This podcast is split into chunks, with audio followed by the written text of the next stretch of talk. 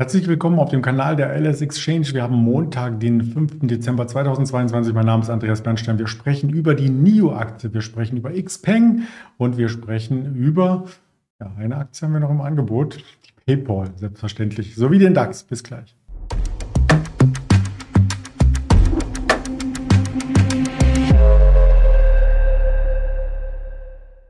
Heute ohne einen Händler der LS Exchange, ja, die Viren sind deutschlandweit verbreitet, sind auch bei mir so ein Stück weit angekommen, aber ich denke, dass wir trotzdem eine, hohe Informationsdichte hier leisten können. Natürlich mit dem richtigen Risikohinweis, denn all das, was wir sagen, ist keine Handelsempfehlung, keine Anlageberatung, sondern nur eine objektive Meinung. In der, in dem Sinne heute von mir. Wir blicken zuerst auf den DAX, der ist leichter und das ist ein Bild, das sind wir gar nicht mehr gewöhnt. Wir hatten am Freitag die Arbeitsmarktdaten vorliegen aus den USA am Nachmittag. Die möchte ich jetzt nicht nochmal vortragen, aber die Reaktion, die haben wir natürlich eindeutig gesehen. Es ging erst stark nach unten, dann stark nach oben. Das schauen wir uns gerne mal im Desktop an von Stock 3 von der LSX und da kann man das Bild groß machen. Und wenn ich das auf den 15 Minuten Chart mal zusammenziehe, äh, sieht man hier das war genau der Punkt. Und kurioserweise, diese Kerze, die ging bis zur 364, 14.364. Und das ist auch der Ursprung gewesen, wo wir im außerbörslichen Handel dann die Jerome Paul-Rede gestartet haben. Also einmal hoch, einmal wieder runter. Und dann kam die Erholung. Die Erholung kam tatsächlich aus den USA und da hatten wir dann am Ende des Tages sogar ein leichtes Plus beim Dow Jones und der Nasdaq hat es auch geschafft, seine Kostlücke zu schließen. Trotzdem der DAX heute ein bisschen leichter. Er kam erstmal ein bisschen stärker rein in den Handel, weil wir nämlich hier ähm, gesehen hatten, dass es ein positiven Hang gab. Also die asiatischen Werte in der Vorwoche, eine Pinduoduo zum Beispiel mit einer der Gewinner im Nasdaq, hat den Markt nach oben getrieben. Die Stimmung in den USA ist sehr, sehr fest, äh, schon in Gier-Modus, also bei einer 63 im Fear Creed Index. Das könnte schon eine Überhitzung sein. Aber insgesamt ähm, wollen wir nicht den Gesamtmarkt uns heute ähm, mal anschauen, sondern ein paar Werte herauspicken. Diese Schlagzeile gab es noch nicht in diesem Binder, sondern im letzten. Die möchte ich noch einmal mitbringen weil sie so schön ist, vielleicht für einige. China-Absatz wächst. Das ist schon mal Fakt bei den Elektroautos. Darum geht es nämlich ähm, bei NIO sehr stark und bei Xpeng noch stärker, deutlich stärker. Das war die Headline äh, von vor ungefähr zehn Monaten. Ja, und jetzt sind wir hier durchgestrichen. Ich habe das mal grafisch angepasst, denn die Zahlen, die kehren sich so ein bisschen um. Wir beginnen mal mit einer NIO, denn NIO, die Modelle, sieht man vielleicht auch schon auf Deutschlands Straßen, da geht es jetzt nämlich langsam los mit äh, den ersten Auslieferungen. Man kann die Autos schon bestellen, bezahlen logischerweise und dann auch ausliefern. Und äh, dazu habe ich ein paar Fakten mal mitgebracht, nämlich außer den Quartalzahlen aus den letzten. Die wollen wir uns einfach mal genauer heute anschauen. November der Monat ist schon gelaufen. Wir haben am 5. Dezember 14.178 Fahrzeuge ausgeliefert. Das sind, wenn man das Vorjahresmonat sich anschaut, 30,3 Prozent mehr. Das ist schon eine ordentliche Wachstumszahl.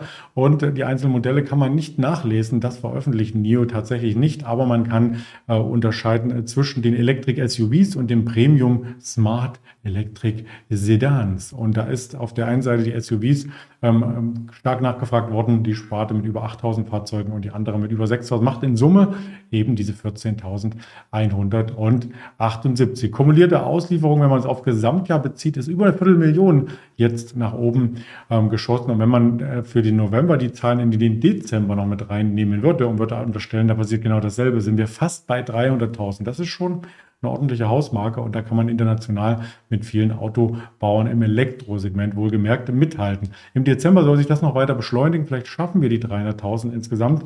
Und im Oktober wurden die Modelle, ich sagte es schon, auch vorgestellt in Deutschland, in Berlin, die Modelle ET7, EL7, ET5. Und die sollen dann neben Norwegen und Deutschland auch in den Niederlanden fahren, in Dänemark und Schweden, vielleicht auch noch in anderen Ländern. Aber in denen kann man ein NIO-Abonnent werden, kann die Autos auch leasen, kann sie direkt kaufen und dann werden sie zur Verfügung gestellt. Der Aktienkurs hat auf die Quartalszahlen sehr gut reagiert. Wir sind ab den Tiefs tatsächlich über 30 Prozent nach oben, fast 40 Prozent nach oben. Das ist auch eine der starken Aktien heute. Denn klar, wenn die asiatischen Werte an der Nasdaq anziehen, dann ist eine NIO auch ganz vorne mit dabei. Nun fragt man sich natürlich, was ist denn mit Xpeng? China ist ja riesengroß, ganz viele Unternehmen gibt es und Xpeng, hm, die müssten doch und laut der Headline, die ich erst gezeigt habe, auch gut performt haben. Hm, das ist nicht ganz so der Fall. Da möchte ich auch ein paar Zahlen reinbringen. Die Xpeng Motors, so heißt die Firma komplett, hat an Lieferungen im November das Ganze zwar ein bisschen verbessert, lag aber noch unter dem Vorjahresmodus Monat.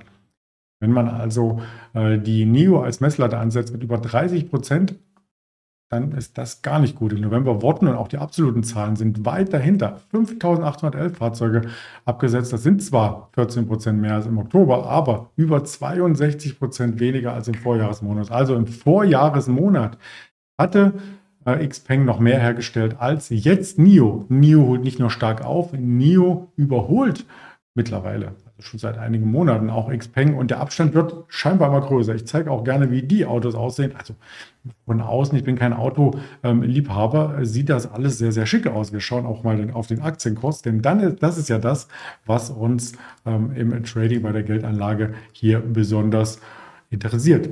Zuerst die NIO. Die NIO hatten einen Abwärtstrend immer noch und wir sind im Tief tatsächlich auf das Level gekommen, was es im Sommer 2020 nach der Corona-Pandemie zu bestaunen gab. Von da ein bisschen abgedrückte die alten Jahrestiefs hier, die wir markiert hatten im März 2022 und im Mai 22. Die sind jetzt von unten angelaufen und es fehlt noch so ein bisschen ein Drive auf der Oberseite, also vielleicht über die 16, 17, damit NIO auch ein technisches großes Kaufsignal liefert. Nichtsdestotrotz ist schon eine starke Erholung. 8,45 Euro und aktuell über 14,40 Euro. Also das ist schon mehr als 50 Prozent Aufschlag. Das sieht richtig gut aus. Das vergleichen wir jetzt gerne mal mit der Xpeng.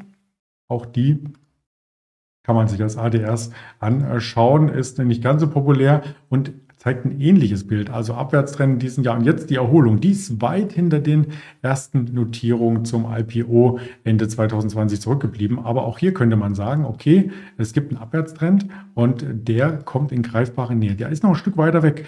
Wenn ich jetzt aber direkt wählen müsste, also ist nur meine persönliche Meinung zwischen einer Xpeng, wo die Umsatzerlöse nicht mehr so stark steigen, die ein bisschen Probleme haben und ein NIO, die scheinbar immer weiter aufdreht, dann ist die Entscheidung ja vielleicht schon gefallen. Ja, aber das nur als äh, Denkanstoß, äh, als objektive Darstellung von den beiden Unternehmen. Beide sind äh, sehr populär und es könnte natürlich sein, dass bei Xpeng auch die kommunistische Partei, also der Staat in äh, den in China, in der Volksrepublik China, so wollte ich es formulieren, hier etwas unter die Arme greift und genau sowas noch fördert. Also das kann alles passieren. Warten wir es auf jeden Fall ab und schwenken nochmal nach Amerika zu einem der größten Zahlungsdienstleister, zu einer PayPal. Da gibt es nämlich Nachrichten, die lassen Kunden aufhorchen und vielleicht auch ein bisschen ähm, verdutzt äh, schauen. PayPal führt nämlich eine Strafgebühr ein für faule Kunden. Wenn man das erstmal liest, denkt man, bin ich ein fauler Kunde? Was heißt ein fauler Kunde? Was sind die Kriterien? Und wenn, ja, betrifft mich das? Da geht es letzten Endes um 10 Euro Gebühren, die erhoben werden sollen, noch in diesem Jahr übrigens. Und da habe ich mal genau nachgebohrt, was das eigentlich bedeutet. Also in Deutschland, Österreich, Italien, Griechenland, Ungarn und Polen werden die äh, Privatkonten von dieser Inaktivitätsgebühr ausgenommen. Also erst einmal safe. Na, je nachdem, von wo du zuschaust aus der Schweiz, nicht safe.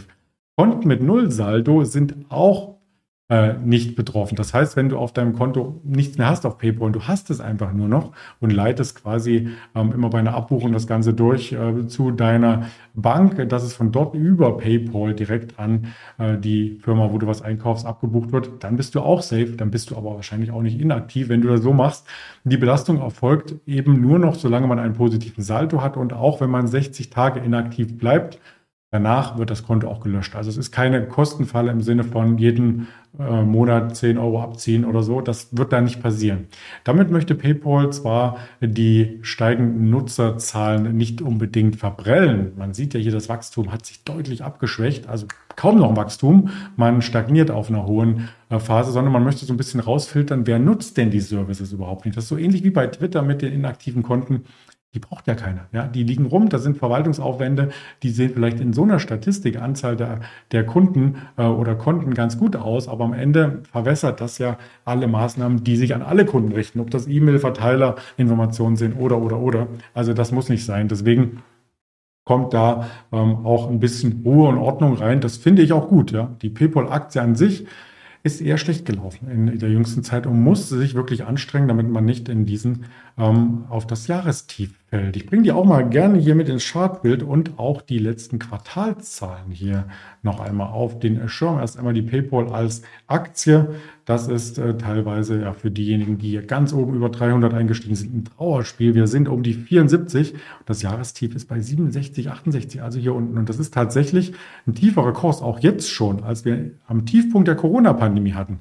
Ja, und da fragt sich äh, wahrscheinlich ähm, der ein oder andere, warum? Ja, was ist da passiert? Wie waren die Quartalszahlen? Waren die denn so schlecht? Die habe ich hier auch einmal mitgebracht. So schlecht waren die Quartalszahlen gar nicht. 11 Prozent Quartalsumsatz Anstieg auf 6,85 Milliarden, aber ähm, auch Nettogewinn ist gestiegen, ja, auf 133 Milliarden. Ähm, verglichen mit dem Vergleichszeitraum 2021 ist das Ganze super, aber man rechnet, und das ist ja oftmals bei Quartalszahlen so der Nachklang, mit einem geringeren Umsatzanstieg. Also das Momentum ist raus, 11 Prozent klingt das mal gut, wenn es aber danach nur noch vielleicht acht oder sieben sind, dann muss ich PayPal auch von der Bewertung her vergleichen lassen mit einem Industrieunternehmen als Beispiel. Dann ist das nicht ein Start-up oder ein dynamisches Unternehmen, das muss man sich vor Augen halten. Vor einem Jahr sagte man ja noch Umsatzwachstum 18 Prozent, jetzt sind es 11 geworden in diesem Quart im abgelaufenen Quartal und soll sich noch verlangsamen. Deswegen ist dieser Kurs dann letzten Endes auch keine ähm, Überraschung und die Rechtfertigung dafür liegt eben in dem Ausblick. Ja, soviel zu PayPal. Was gibt es noch für Unternehmen dieser Woche? Wir haben noch einen GameStop in dieser Woche, die meldet. Wir reden über Costco, Wholesale, auf alle Fälle über Lululemon, DocuSign und Broadcom. Das sind, glaube ich, die Aktien, die wir uns in dieser Woche noch anschauen auf den Social-Media-Kanälen. Gibt es da noch mehr zu erleben und damit verabschiede ich mich und hoffe, dass du gesund bist. Bis dahin alles Gute und bis morgen, dein Andreas Bernstein.